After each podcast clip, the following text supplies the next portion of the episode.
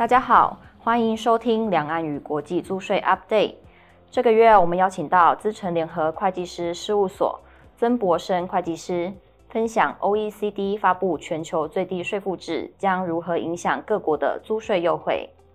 接下来先把时间交给曾会计师。好，那在这一期呢，我想跟大家来报告，OECD 在十月份呢发布了哦这个全球最低税负制对于各国租税优惠的影响报告，并且提供呢各国政府一些建议，说应该如何去调整啊这个租税优惠的一些政策。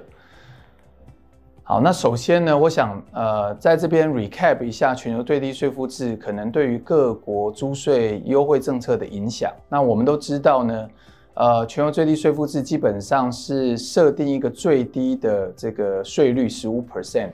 那每一个跨国企业呢，必须要按照各个国家来计算哈，在每个国家的有效税率。那如果我在那个国家享受租税优惠，我所计算出来的有效税率可能就低于这个十五 percent。那如果在低于十五 percent 的时候呢，你就要去缴纳这个补充税。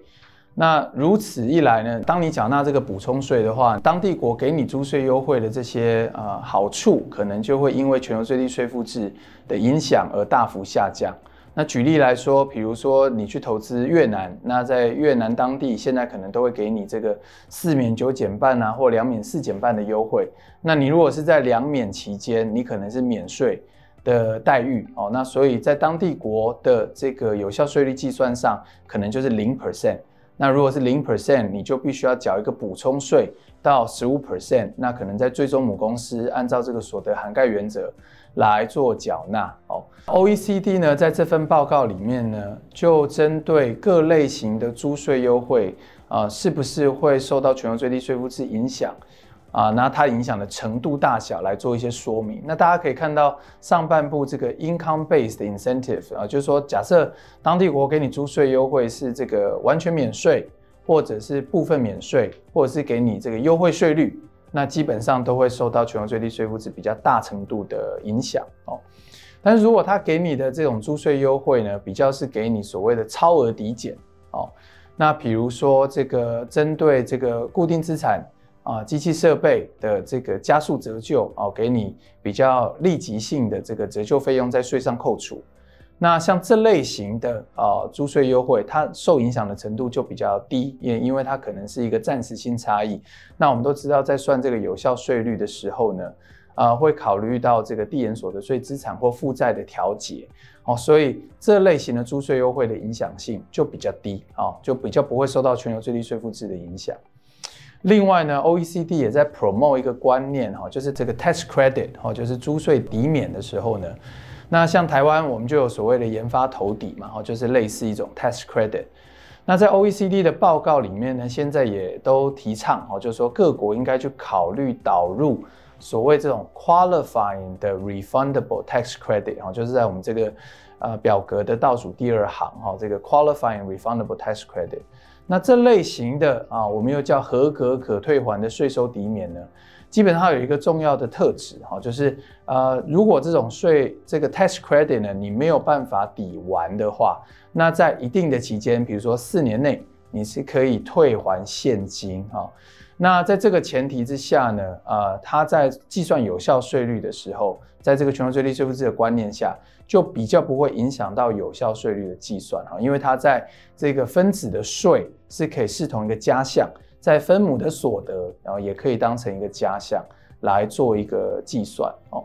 那所以我们也会看预期哈，越来越多国家会去重新检讨。这个自己的 tax credit 的政策，好包包括台湾可能也会来看，诶，那我们的研发投底是不是有办法符合，好，或者是我们的设备投底有没有办法符合这个 qualifying refundable tax credit 好的这一种啊特特性，好，来降低好这个在台湾啊给予这个租税优惠可能会被这个全球最低税负制影响而打折，好，效果打折的这个问题，好，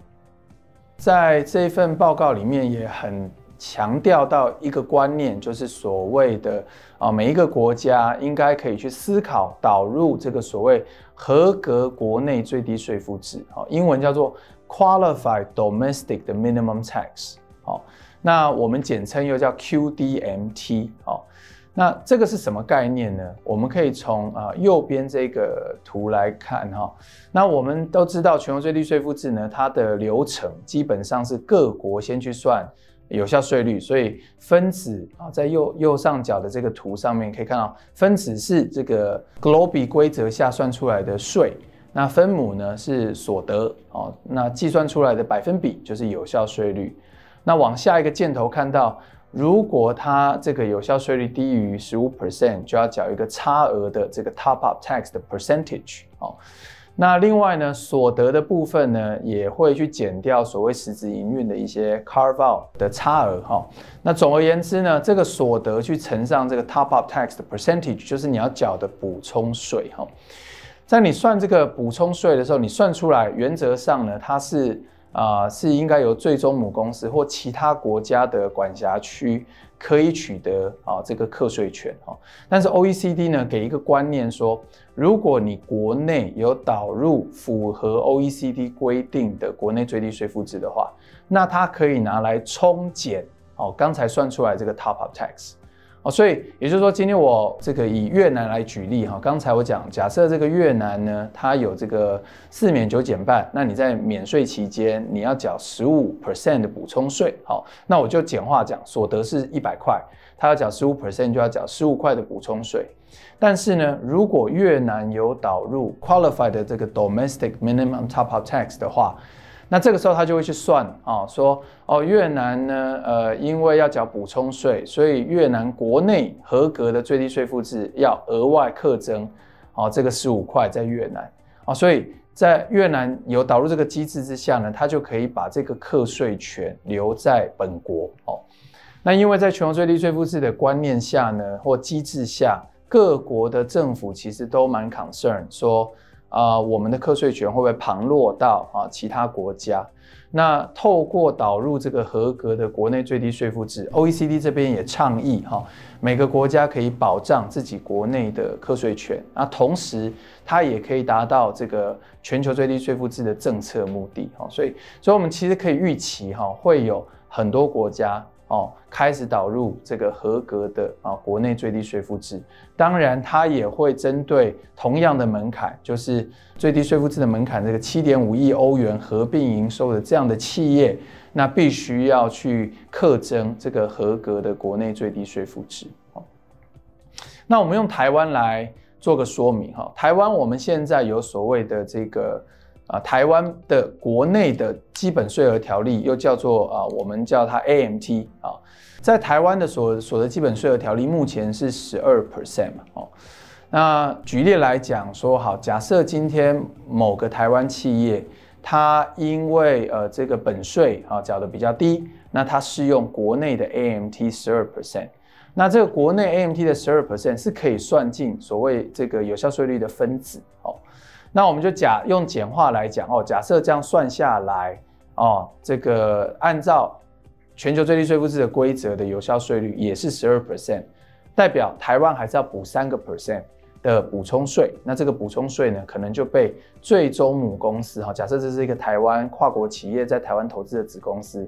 那它就会被最终母公司的国家拿去课税课走，好。但是台湾如果导入合格的国内最低税负制，哈，不是这个台湾现有的这个基本所得税额条例啊，在这个基本税额条例之外，又有一个合格国内最低税负制，把这个要补充的三 percent 变成国内啊，就是我们台湾境内一个啊另一层的最低税负的话，那这样的话呢，台湾也可以保障哈这个啊，因为全球最低税负制可能会被其他国家拿走的。课税权哦保留在台湾啊，那这个也是在这一次 OECD 报告里面倡议的一个观念哈。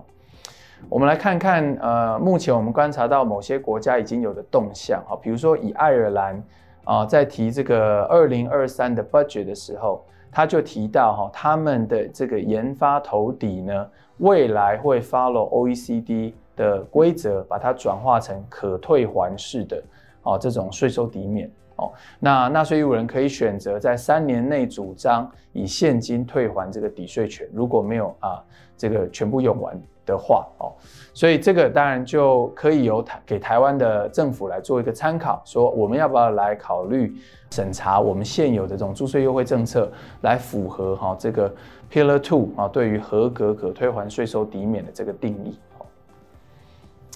另外，我们来看新加坡哈，新加坡也呃在二零二二的 budget 呢说明哈，目前新加坡预计会导入他们叫做 minimum effective tax rate 哈 METR，那这个制度就是我们刚刚讲的 QDMT 啊这个观念哈，就是完全依照 OECD 的这个规则来做这个呃国内的最低税负制的这个啊适用啊，所以这当然可以给台湾。来做一个参考哦。好，那 OECD 在这份报告里面呢，也提出哈，针对全球最低税负制的影响，那各国政府在推动各类租税优惠呢，可以有的思考面向。那首先呢，呃，这个这份报告指出呢，租税优惠仍然可以适用于这个不受到全球最低税负制门槛影响的企业哈。那当然。这个新加坡，我们可以观察到，现在新加坡政府在对外说它的 budget 的时候，也会强调，新加坡在全球最低税负制之下，啊，当然会希望可以维持自己国家的竞争力。当然，新加坡会全力支持全球最低税负制，哦，但是呢，啊，比如说针对这个在合并营收七点五亿欧元以下的这些企业，仍然会在新加坡投资。他们还是可以啊持续的享受新加坡给予的啊租税优惠啊，其实就很类似这一点在提到的哦。那以台湾为例，台湾的这个研发投抵啊，或者说我们的租税优惠，很多也是针对中小企业也都可以来运用。提到另外一个观念，就是说租税管辖区内拥有比较多的实质性的时候，那影响就比较小。那我们知道，在全球最低税负制之下，哦，在 substance 上面有这个 carve out 的规则。哦，所以如果你有比较多的固定资产，呃，也有比较多的员工人数，那当然就有一个基础报酬率，可以继续去享受当地国的租税优惠。哦，那所以呢，在这个面向上，啊、呃，对于各国政府仍然保有它可以提供租税优惠的一个啊、呃、弹性。哦。那就如同我刚刚在谈到哈，这个呃，OECD 也提到说，呃，这个各国政府在给予租税优惠，比如说给予 tax credit，你可以去啊、思考是啊、呃、针对一些比较、呃、这种特殊性质的，而不要是啊、广泛可以运用啊。比如说我们刚刚谈到说，如果你给加速折旧，那是针对机器设备啊、或者是这个啊、固定资产。那针对这类型的暂时性差异，影响就会比较小。那但是如果你给予的是呃这个广泛性的免税，或者是广泛性的低税率，那影响就比较大。啊、呃，针对这个薪资啊有形资产的租税优惠，就如同有更多实质性的观念哈、哦，所以这个对啊、呃、全球最低税负的影响也会比较低一些哦。那更快收回有形资产成本的租税优惠，比如说加速折旧哦，就如我刚刚说的，这个也比较不受 GloBE 规则的影响哦，因为在递延所得税资产负债的时间性差异上可以调节哦。